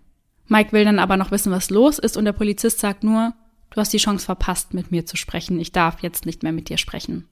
Er bekommt die Handschellen dann wieder angelegt und wird aus dem Raum geführt. Nun geht es darum, Beweise zu sichern. Und so wird Mikes Zimmer bei seiner Großmutter durchsucht. Dort finden sie eine Pistole und leere Patronenhülsen einer Kaliber 22. Charlies Haus wird natürlich ebenfalls durchsucht. In einer Bodenentlüftung finden sie eine weitere Pistole und Munition für einen Kaliber 22. Und die Blutflecken im Haus, die lassen nur erahnen, was Seth in seinen letzten Momenten durchmachen musste. Sie finden Flecken auf dem Boden im Badezimmer, der Küche und im Wohnzimmer, an den Wänden des Badezimmers und an der Decke der Küche. Und das hatten die alle versucht mit Bleichmittel eben zu vertuschen? Ja. Okay. An der Feuerstelle lassen sich einige mögliche Überreste von Seth sicherstellen. Und der nächste Halt ist dann der Steinbruch. Und dort können sie alle Eimer bergen. Und anhand von DNA-Tests können diese Überreste dann eindeutig Seth zugewiesen werden. Noch dazu finden sie Spuren einer 22er Patrone auf einem verbrannten Taschentuch und auch einige Patronenhülsen. Und nun kommen wir auch schon zu den Prozessen. Sie werden natürlich alle einzeln angeklagt und wir fangen mal mit James, also dem Stiefvater, an. Er wird für Beihilfe zum Mord angeklagt, bekennt sich schuldig und erhält eine Haftstrafe von 30 Jahren. Boah, das finde ich ja schon heftig. Ja, fand ich auch. Also, ich meine, wenn da seine Kinder, auch wenn es seine Stiefkinder sind, in so eine Situation kommen, dass man dann vielleicht im ersten Moment einfach versucht zu helfen und vielleicht irgendwie gar nicht über die Konsequenzen nachdenkt, kann ich vielleicht, also klar, ich als Nicht-Mama kann das vielleicht nicht so nachempfinden, aber ich kann mir schon vorstellen, dass man da vielleicht echt viel machen würde, um seine Kinder zu schützen. Ja. Und ich finde 30 Jahre dafür, dass er in Anführungszeichen nur geholfen hat, was natürlich überhaupt nicht geht. Also er hätte halt so reagieren müssen, wie seine Frau reagiert hat. Aber dafür finde ich 30 Jahre schon eine lange Zeit. Ja, also ich muss sagen, ich habe auch mit weniger gerechnet. Ja, er wahrscheinlich auch. Vor allem, weil er sich ja sogar schuldig bekannt hat. Ja. Also, dass das nicht irgendwie strafmildernd sich ausgewirkt hat, finde ich halt auch krass. Ja. Die anderen werden ebenfalls alle als Erwachsene angeklagt. Ja, krass. Und das, obwohl sie zum Zeitpunkt der Tat ja erst 15 waren, teilweise, richtig? Ja. ja. Ihnen werden auch keine Plea-Deals angeboten, weil die Staatsanwaltschaft empfindet die Tat eben als so grausam, dass das für sie keine Option ist. Hm. Amber, Kyle und Charlie werden für Mord ersten Grades schuldig gesprochen und erhalten eine lebenslange Haftstrafe ohne Aussicht auf Bewährung. Und das ist schon ein Wort, wenn du erst 15 Jahre alt bist. Amber sagt später, dass sie sich in diesem Moment nur gedacht hat, dass sie es genauso verdient hat. Sie zeigt vor Gericht jedoch keine Reue, damit ist Kyle ganz allein. Also Kyle sieht man schon an, dass er bereut, was er getan hat, aber Amber wirkt sehr, sehr kalt und abgestumpft. Ja, bei Kyle kann ich mir das auch vorstellen, weil er ja auch der Erste war, der gebrochen ist und Ja. der als erstes was gesagt hat und ja, also das kann ich mir schon vorstellen, dass er sich da im Nachhinein schon recht schnell dachte, scheiße, was haben wir da getan? Aber bei Amber, naja. Ja, es wird auch oft gesagt, dass Kyle eben schnell gewusst hat, dass er etwas falsch gemacht hat. Mhm. Und Amber hat das eben nicht gesehen. Sie hat sich ja ganz lange selbst als Opfer der ganzen Sache gesehen. 2016 bekommt Amber ein Retrial, also eine neue Verhandlung, weil, ihr erinnert euch vielleicht, ihr die Rechte ja nicht richtig vorgelesen wurden oder überhaupt nicht vorgelesen wurden. Mhm. Doch sie bekommt erneut eine lebenslange Haftstrafe, allerdings mit der Möglichkeit auf Bewährung nach 25 Jahren. Die Richterin dieser neuen Verhandlung sagt, ich habe noch nie etwas Verabscheuenderes gesehen oder gehört als das, was zu Seth Jacksons Tod geführt hat. Ich kann mir keinen schlimmeren Umstand vorstellen und ich bete zu Gott, dass der Grund für all das ein chemisches Ungleichgewicht oder ein nicht ausgereiftes Gehirn ist. Es ist wirklich schwer, mit der Vorstellung umzugehen, dass solch ein Übel ohne Erklärung existieren könnte. Mhm. Und auch Kyle bekommt einen neuen Prozess und das aufgrund einer Entscheidung des obersten Gerichtshofs der USA aus dem Juni 2012. Laut dieser Entscheidung dürfen Jugendliche nicht zu einer lebenslangen Haftstrafe verurteilt werden, ohne die Möglichkeit auf Bewährung zu bekommen. Mhm. Und so bekommt auch Kyle die Möglichkeit auf Bewährung nach 25 Jahren. Und auch Charlie bekommt einen zweiten Prozess. In diesem bekennt sie sich schuldig für Mord zweiten Grades und wird zu zehn Jahren Haft verurteilt. Boah, was? Ja. Zehn Jahre. Mhm. Wann hat die Tat stattgefunden? 2011. Okay, das heißt, Charlie ist jetzt schon wieder frei. Ja. Oh Gott. Oje, oje. Und ihr Mann hat er auf sie gewartet? Dazu habe ich leider nichts gefunden. Mhm. Sie kommt allerdings schon nach neun Jahren wieder frei und ihr Anwalt sagt zur Freilassung, es ist ein bitter süßer Tag. Ich kämpfe seit acht Jahren für sie. Ich bin wirklich froh, dass sie freikommt. Dennoch wird sie für immer gezeichnet sein. Sie beteuert ihre Unschuld und die Tatsachen zeigen, dass sie unschuldig ist. Aber, also, inwiefern unschuldig? Weil sie haben ja darüber gesprochen, dass sie bei der Planung ja beteiligt war. Ja, war sie auch. Also, vielleicht hat sie nicht dafür gesorgt, dass er stirbt, aber sie war auf jeden Fall in irgendeiner Art und Weise beteiligt Ja. und sich selbst dann als unschuldig zu bezeichnen, da finde ich halt, da merkt man auch, dass sie gar nichts draus gelernt ja, hat. Ja, absolut. Und der Anwalt, der sie da rausgeboxt hat, den kennen wir auch schon. Wir haben einmal über ihn in unserer Folge gesprochen, und zwar in Nummer 114. Da ging es um Robin Gardner, die auf Aruba verschwunden ist. Mhm, mhm. Und er hat eben Gary, den Verdächtigen, verteidigt. Bekannt wurde der Anwalt namens José Baez aber durch den Fall von Casey Anthony, die er dort vertreten hat. Casey wurde damals beschuldigt, ihre Tochter getötet zu haben und dafür gab es auch einige Beweise. Sie wurde dann aber freigesprochen und ich habe mir damals Reaktionen angeschaut, wie die Leute vorm Fernseher saßen und das gesehen haben, dass sie freigesprochen wurde und ja, ganz Amerika war komplett fassungslos damals. Justin bekennt sich schuldig für Mord ersten Grades und bekommt eine lebenslange Haftstrafe ohne die Möglichkeit auf Bewährung. Und jetzt wird's nochmal richtig interessant, denn jetzt sprechen wir über Mikes Prozess. Mike sagt nämlich vor Gericht, dass er unschuldig sei. Er selbst habe Seth nicht getötet, er habe nur geholfen, die Leiche zu entsorgen. Er habe sich mit Kyle gestritten, weil Kyle seine Waffe genommen habe und man sehe es ja auch an seinem Gesicht, dass Justin und Kyle ihn geschlagen hätten. Und du hattest mir ja vorhin das Bild gezeigt, was du für Instagram rausgesucht hast von Ja. Mike. Ja, so ein Mugshot war das. Ja, und da hattest du mich ja auch gefragt, was ist denn mit seinem Gesicht passiert. Ja. Und er sieht schon sehr mitgenommen aus, um sein eines Auge, aber das stammt von etwas anderem, Mhm. und zwar von dem Feuer aus jener Nacht. Denn als er das angezündet hat, ist etwas schiefgegangen und damit hat er sich dann im Gesicht selbst verbrannt. Ach ja, okay. Ja, weil das sah auf jeden Fall schon ganz schön übel Ja. aus. Danach sei er gegangen und zwei Stunden einfach in der Gegend herumgelaufen. Dann habe sein Vater ihn abgeholt und ihn zurück zu Charlies Haus gefahren. Und der Mord sei eben in dieser Zeitspanne passiert, als er nicht im Haus war. Und als er dann zurückkam, da wäre Seth schon tot gewesen Mhm. und dann hätte er den anderen halt geholfen, die Leiche zu verbrennen und dann verschwinden zu lassen. Also er hätte sogar erst gesagt, man müsse nun die Polizei rufen Mhm. und die anderen hätten ihm dann gedroht, ihm alles unterzujubeln. Mhm. Alles klar. Und in dem Prozess spricht er auch über die Beziehung zu Amber und sagt, es sei keine Liebesbeziehung gewesen. Mhm. Die beiden hatten aber regelmäßig Sex miteinander und sie haben sich jeweils die Initialen des anderen tätowiert. Okay, also das sagt er auch selbst. Ja, Das passt ja aber vorne und hinten nicht zusammen. Also, dass man nicht mit jemandem zusammen ist und vielleicht mit der Person regelmäßig Sex hat, okay, meinetwegen. Aber Ja. warum lässt man sich dann die Initialien tätowieren? ja. Und Mike hat Amber diese sogar selbst tätowiert. Amber wird später auch darauf angesprochen und sie sagt, ja, sie hat das einfach gemacht, um ihm eine Freude zu bereiten, aber es sei keine Liebe zwischen den beiden gewesen. Aber so wie wir kauft ihm das Ganze niemand ab. Mike wird also für Mord ersten Grades für schuldig befunden und zum Tode verurteilt. Boah, was? Ja. Das wusste ich nicht. Hm. Krass. Die letzten Worte nach seiner Verurteilung sind, möge Gott meiner Seele gnädig sein. Aber es gibt zunächst einige Probleme mit diesem Todesurteil.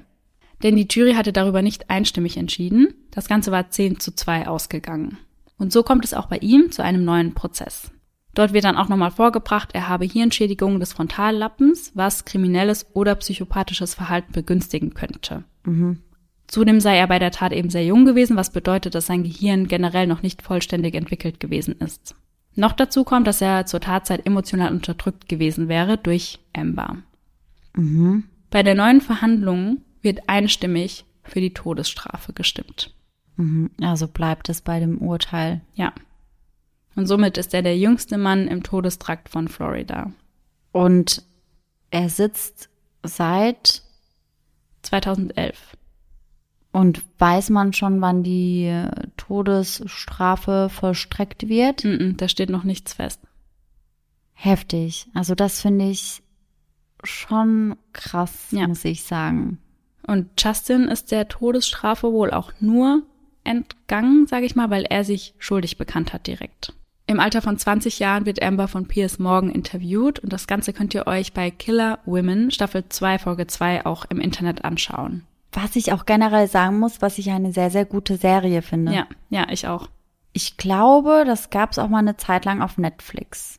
Ah, ehrlich? Mhm. Ach, da habe ich nie nämlich auch mal einige Folgen geschaut. Ja, cool. Also ich kann euch die Folge auch auf jeden Fall empfehlen, wenn euch der Fall interessiert. Piers fragt Amber dann zum Beispiel, wie sie sich denn fühlt, wenn sie an diese Nacht zurückdenkt.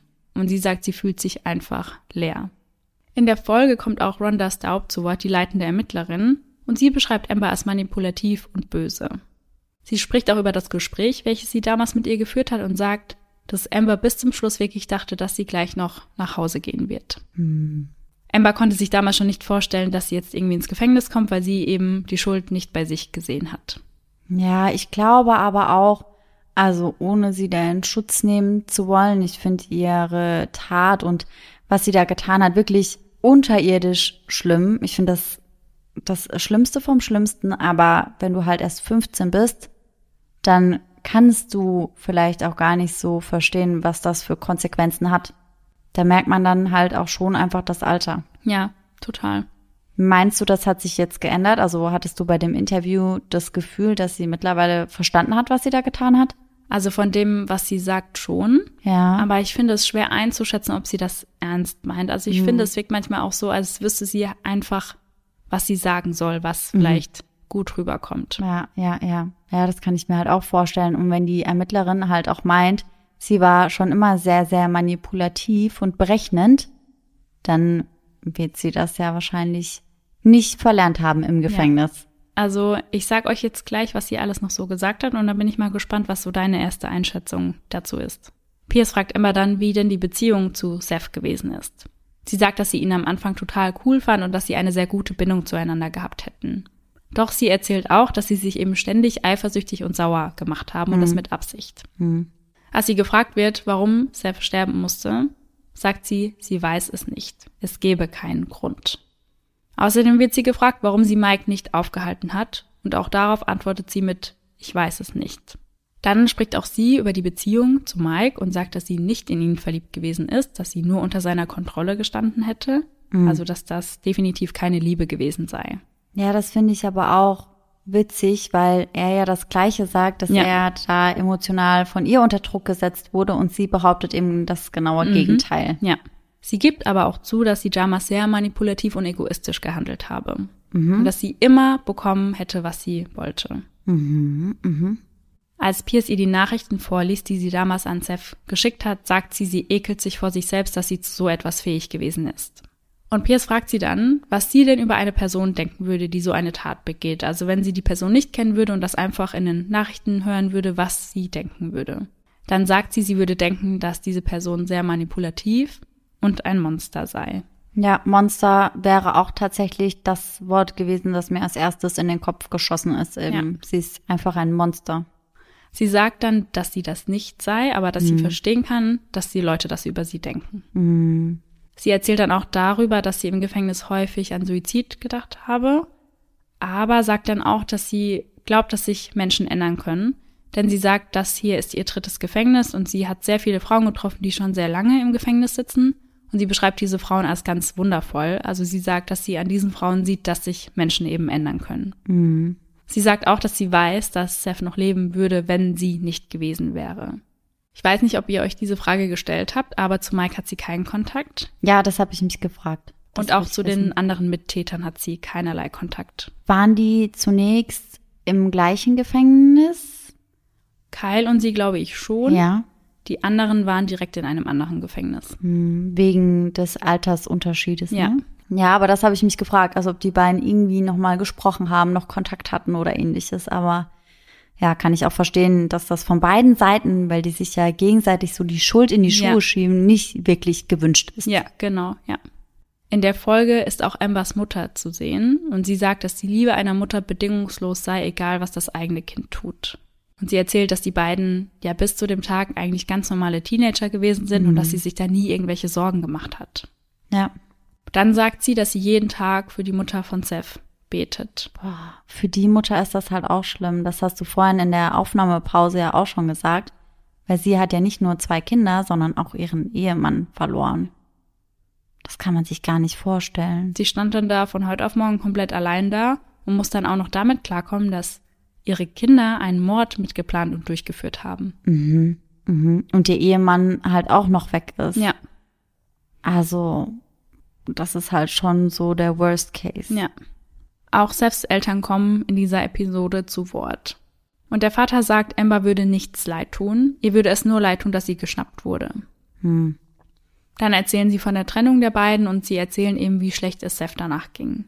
Die Mutter erzählt dann auch, dass sie bereits geahnt hat, dass Seth nicht mehr lebt, als er sich nicht mehr gemeldet hat. Also sie hatte da ein ganz, ganz schlechtes Bauchgefühl. Ja, darüber haben wir schon so oft Ja. gesprochen, dass Mamas das einfach irgendwie spüren. Die merken, dass da irgendwas ganz und gar nicht stimmt. Ja.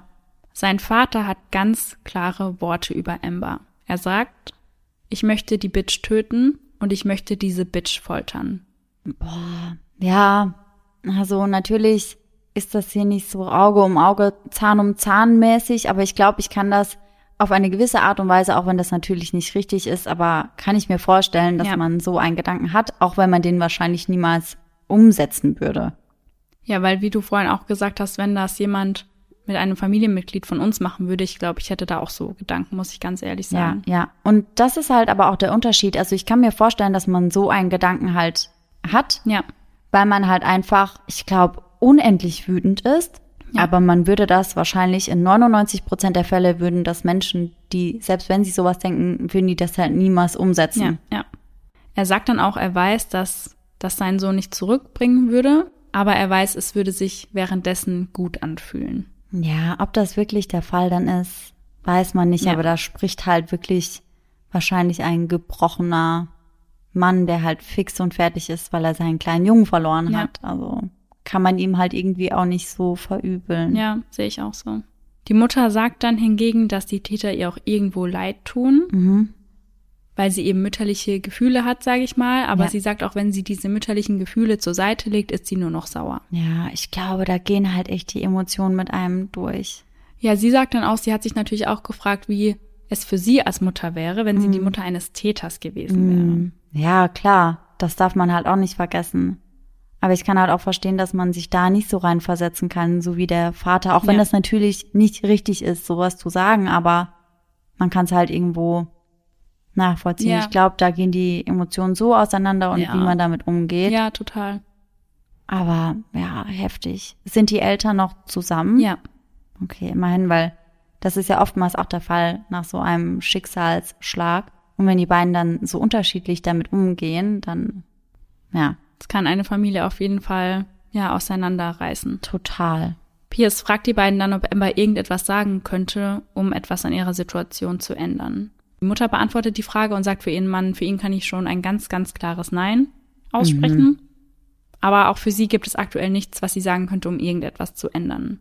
Sie sagt dann, sie könnte ihr vielleicht eines Tages vergeben. Und als sie das sagt, schaut ihr Mann sie von der Seite total schockiert und skeptisch an. Ja. Und sie führt dann aber fort, dass sie ihr heute nicht vergeben könne. Ja, und ich glaube, oftmals hat Vergebung halt auch nichts damit zu tun, dass man fein ist mit der Tat, Ja. Sondern dass man das auch nicht für Amber oder für die anderen Täter macht, sondern so für sich selbst, Ja, ja. dass man da einfach einen Ticken mehr mit abschließen kann. Ja, so für den eigenen Seelenfrieden. Mhm. Ganz genau. Und es wird sehr viel darüber spekuliert, ob Amber ja der Kopf der ganzen Sache ist, also dass sie die anderen dazu manipuliert hat, selbst zu töten. Mhm. Was sind deine Gedanken dazu? Also meiner Meinung nach schon, weil ich halt auch schon glaube, dass sie solche Dinge erzählt hat mit, er wurde handgreiflich ihr gegenüber und solche Dinge, dass sie die halt gesagt hat, um eben die anderen aufzustacheln. Ob sie das wirklich mit dem Hintergedanken gemacht hat, ursprünglich, dass sie ihn töten möchte oder möchte, dass er stirbt, das weiß ich nicht. Ich kann mir auch vorstellen, dass das so ein Teenie-Gedanke war von wegen, sie will die Aufmerksamkeit der anderen. Ja. Und wusste halt, wenn sie sich als das arme Opfer hinstellt, dann bekommt sie die. Und gerade auch die Aufmerksamkeit von Mike. Und Mhm. vielleicht fand sie den Gedanken, dass er sich dann für sie oder um sie kämpfen möchte, fand sie den vielleicht ganz schön und hat ihn deswegen so aufgestachelt. Ja. Aber wenn sie das nicht getan hätte, weil das war ja für Kyle und für Mike das größte Motiv, dann wäre es meiner Meinung nach nicht so weit gekommen. Mhm. Und dann kommt ja nochmal hinzu, dass sie ihn an dem Tag ja auch dorthin gelockt hat. Ja. Das heißt, meiner Meinung nach hat sie das schon irgendwie so ein bisschen initiiert und Mhm. ausgelöst und ohne Ember wäre es dazu einfach nicht gekommen. Ja. Also es dreht und wendet sich ja irgendwie alles um sie. Und deswegen ist sie meiner Meinung nach auch der Kopf der Bande Ja. gewesen. Ja, ich sehe das ganz genauso. Also, weil, wie gesagt, wenn Amber auch diese Nachrichten an diesem Tag nicht verschickt hätte, Ja. wäre Seth nicht zu diesem Haus gekommen. Also er wäre abends um diese Uhrzeit nicht zu dem Haus gekommen, wenn Mike ihm geschrieben hätte. Ja, ganz genau. Also ich finde den Fall einfach so grausam, weil ich es erschreckend finde, was Teenager einfach für Straftaten begehen können. Voll. Also da ging es mir ja auch bei Rena Work beispielsweise so. Ja. Ich kann das immer gar nicht nachempfinden, aber wir haben ja vorhin auch darüber gesprochen, dass man als Teenie irgendwie viele Dinge als viel, viel dramatischer ansieht, Mhm. als sie sind Ja. und sich dann in gewisse Dinge auch reinsteigert. Aber dass das halt in so einer Tat endet, das passiert halt schon sehr, sehr selten. Und das ja auch zum Glück, aber Ich bin auch sehr gespannt, was ihr über die Strafen zu sagen habt, weil Mhm. es ist ja schon heftig, eine 15-Jährige zu einer lebenslangen Haftstrafe zu verurteilen. Weil auch nur weil sie die Chance hat, nach 25 Jahren auf Bewährung freizukommen, heißt das ja nicht, dass sie danach freikommt. Ja, aber also so wie sie spricht, versucht sie ja alles genau so zu sagen, dass es dazu kommt. Also Ja. sie sagt ja schon genau das, was man da hören möchte, Ja, damit dann Bewährung in Betracht gezogen wird. ja, So dieses, ja, sie war halt früher sehr manipulativ, aber sie hat sich geändert. Und ja, sie findet diese Tat abscheulich und sie kann sich das gar nicht mehr vorstellen und lauter solche Dinge. Also sie gesteht sich die Schuld ja zu 100 Prozent ein. Und das braucht es ja auch, um dann eben auf Bewährung freizukommen. ja, ja. Aber wie siehst du das denn? Also findest du diese Strafen gerechtfertigt oder würdest du das als zu viel empfinden? Also ich persönlich empfinde das als zu viel, lebenslang in dem Alter. Mhm. Also ich finde schon, dass sie eine lange Haftstrafe verdient haben, aber ich finde auch, ja, dass man irgendwie wieder versuchen sollte, ja, sie zu therapieren oder halt versuchen sollte, sie irgendwann wieder eingliedern zu können. Ja, in Natürlich- Richtung Resozialisierung Ja. und nicht eben nur Bestrafung. Ja. Also klar, ich würde das vermutlich auch anders sehen, wenn das jetzt ein Familienmitglied von mir ist. Das ist Ja. klar. Ich glaube, da ist man da noch mal, ja, emotional natürlich ganz anders drin. Aber jetzt Ja. so rein objektiv betrachtet würde ich sagen, ich finde das schon krass. So eine lebenslange Haftstrafe, wenn du 15 Jahre alt bist. Ja, Also das ja. ist ja total heftig. Aber dann finde ich auch, also ich verstehe das, ich weiß voll, was du meinst, weil wir haben ja vorhin auch gesagt, also mit 15, da habe ich auch Sachen gemacht, die würde ich heute nicht mehr machen. Natürlich nicht in diesem Ja. Ausmaß, aber da ist man schon noch mal anders drauf Mhm. und wie wir ja vorhin auch gesagt haben, da ist das Gehirn vielleicht auch gar nicht vollends entwickelt, also nicht wahrscheinlich, sondern ist es einfach nicht.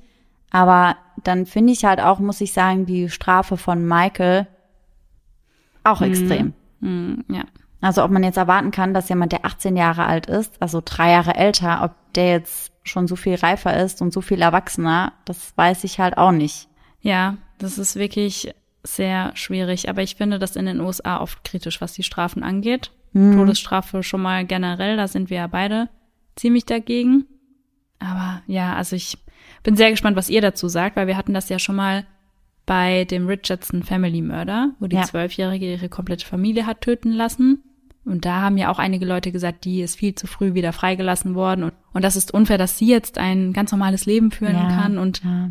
andere Leute haben eben ihr Leben verloren und dass man eben sagt, ja, okay, sie hat eben ihr Recht auf Leben verwirkt, das sagen ja auch ganz viele Menschen dann. Also die Meinungen Ja. da gehen ja wirklich stark auseinander. Ja, ich finde das auch voll schwierig, das irgendwie so zu sagen. Also ich kann beide Seiten irgendwo verstehen. Ja. Aber ich muss zum Beispiel auch sagen, bei Charlie, dass sie dann quasi nach neun Jahren wieder Mhm. freigekommen ist, das wiederum fand ich schon sehr, sehr früh. Ja, ja. Also da hätte ich gefühlsmäßig schon gedacht, dass sie noch ein Weilchen sitzen sollte. Vor Ja. allem, weil sie ja gar nicht einsichtig war. Ja, Das macht ja auch nochmal was aus. ja, total. Schwierig, aber ich bin auch sehr gespannt, was ihr dazu sagt. Schreibt uns das sehr gerne wieder bei Instagram. Da findet ihr uns unter eisendark.podcast. Und nach dem Fall hoffe ich, dass du uns heute einen Gänsehaut-to-go-Moment mitgebracht hast, Sarah.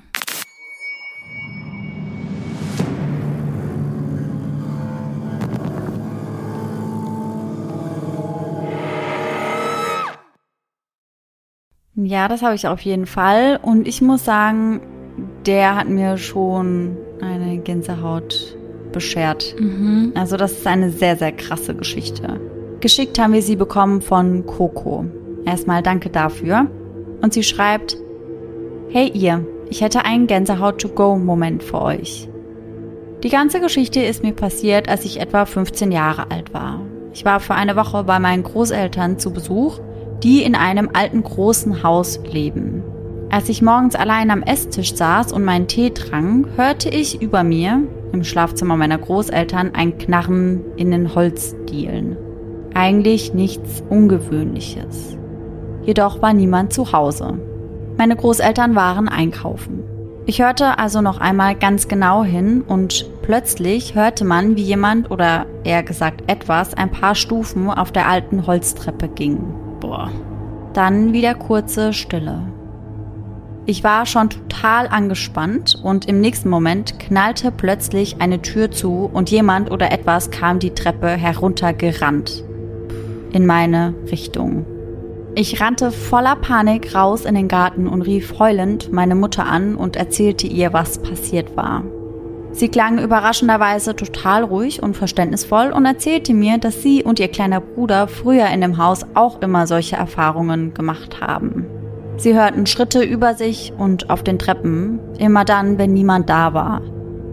Bis heute begleitet mich ein ungutes Gefühl, wenn ich im Haus meiner Großeltern bin. Und das kann ich sehr gut verstehen. Ich frage mich halt an der Stelle, fällt das Ihren Großeltern auch auf oder passiert das nur, wenn die Großeltern nicht zu Hause sind? Ja, das ist eine sehr gute Frage, weil wenn die Mutter das auch kennt, Mhm. Ja, dann passiert es vielleicht auch nur, wenn quasi die Kinder zu Hause sind. Ja, das würde mich mal interessieren. Also, liebe Coco, wenn du das hörst, dann antworte uns gerne mal darauf. Dann geben wir euch anderen auch in der nächsten Folge nochmal ein Update dazu, aber das ist auf jeden Fall mehr als creepy. Ja, aber ich glaube, es würde mich an ihrer Stelle beruhigen, wenn es die Mutter auch gehört hat, dass man sich damit nicht mehr ganz so allein fühlt irgendwie. Weiß ich nicht, um ehrlich zu sein. Also ich fände es eher beunruhigend, wenn mich meine Mama dann da trotzdem hinlässt. Ja, aber ja, ich glaube, mir würde es damit einen Ticken besser gehen, als wenn ich das Gefühl hätte, jeder, keine Ahnung, glaubt mir vielleicht nicht oder so. Ja, schon. Mir würde der einzige Gedanke, der mir da ein bisschen Trost spenden würde, wäre halt, dass meine Mama nichts Schlimmeres passiert ist. Ja, Also, dass es halt bei sowas bleibt, aber ja. ansonsten bringt das ihr ja auch nicht viel, dass ihre Mama genauso unheimliche Erfahrungen gemacht hat. Ja, geteiltes Leid ist ja halbes Leid. Ja, naja, in dem Fall, aber ja, auf jeden Fall sehr, sehr unheimlich. ja. Und ich glaube, ich wäre nicht mehr allein bei den Großeltern. Nee, ich auch nicht, definitiv. Nächstes Mal also mitgehen zum Einkaufen. Ja, besser so. Dann hoffen wir, dass ihr nächsten Sonntag alle wieder mit dabei seid und bis dahin fleißig Tickets für die Tour kauft. Wie gesagt, schaut dafür nochmal gerne in die Shownotes vorbei. Und dann, bis dahin, schöne Träume. Bis dann. Tschüss! Tschüssi. You ladies this. Wie oft wir diesen Song auch schon in den Outtakes haben, ey. Mhm. Und heute sprechen wir über den jüngsten der drei Söhne, Seth. Hat man das noch gehört, ich das nochmal sagen? Sagen ein bisschen abgehakt, Es war ein oder? bisschen, ja, nicht abgehackt, aber es ist so. Verschluckt. Sad. So dramatic. Ja. In solchen Phasen haben Mopo und ich uns dann erstmal Air Frost angemacht und haben richtig geheult, ey. Ja, Mhm. geil. Wir waren richtig dramatic, wirklich. Ich habe auch, du, was ich für Lieder gehört habe, ey?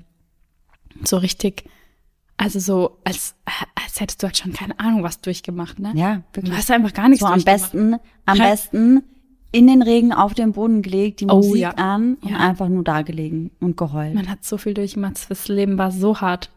Also man hat, es hat sich ja so angefühlt, das war Ja, es hat sich wirklich so angefühlt. Wir waren so overdramatic, Mhm. wirklich auch meine Tagebucheinträge. Uiuiuiui. Und somit, und somit kehren wir noch einmal zurück zum Abend des 17.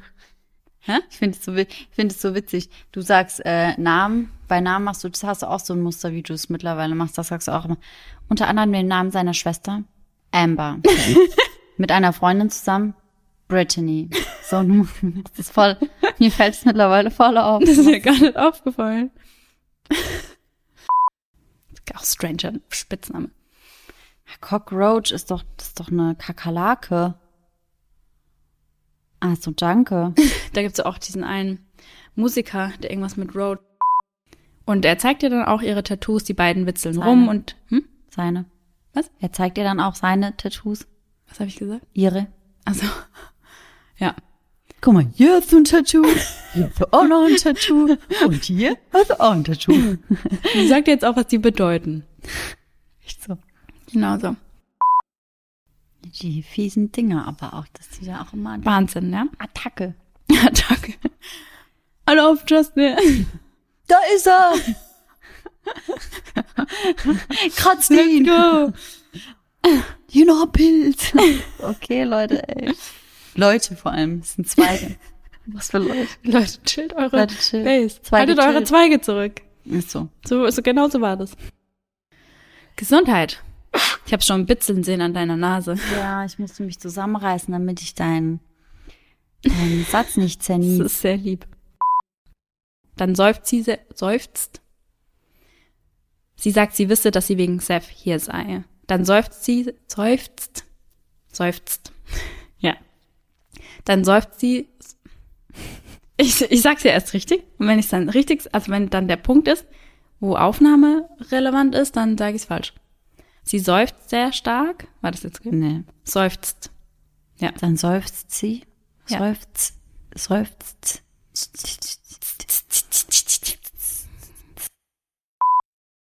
Hm, krass, und das, obwohl sie ja zum Tatpunkt der Zeit schon teilweise erst 15 zum Tatpunkt der Zeit. Tschüssi!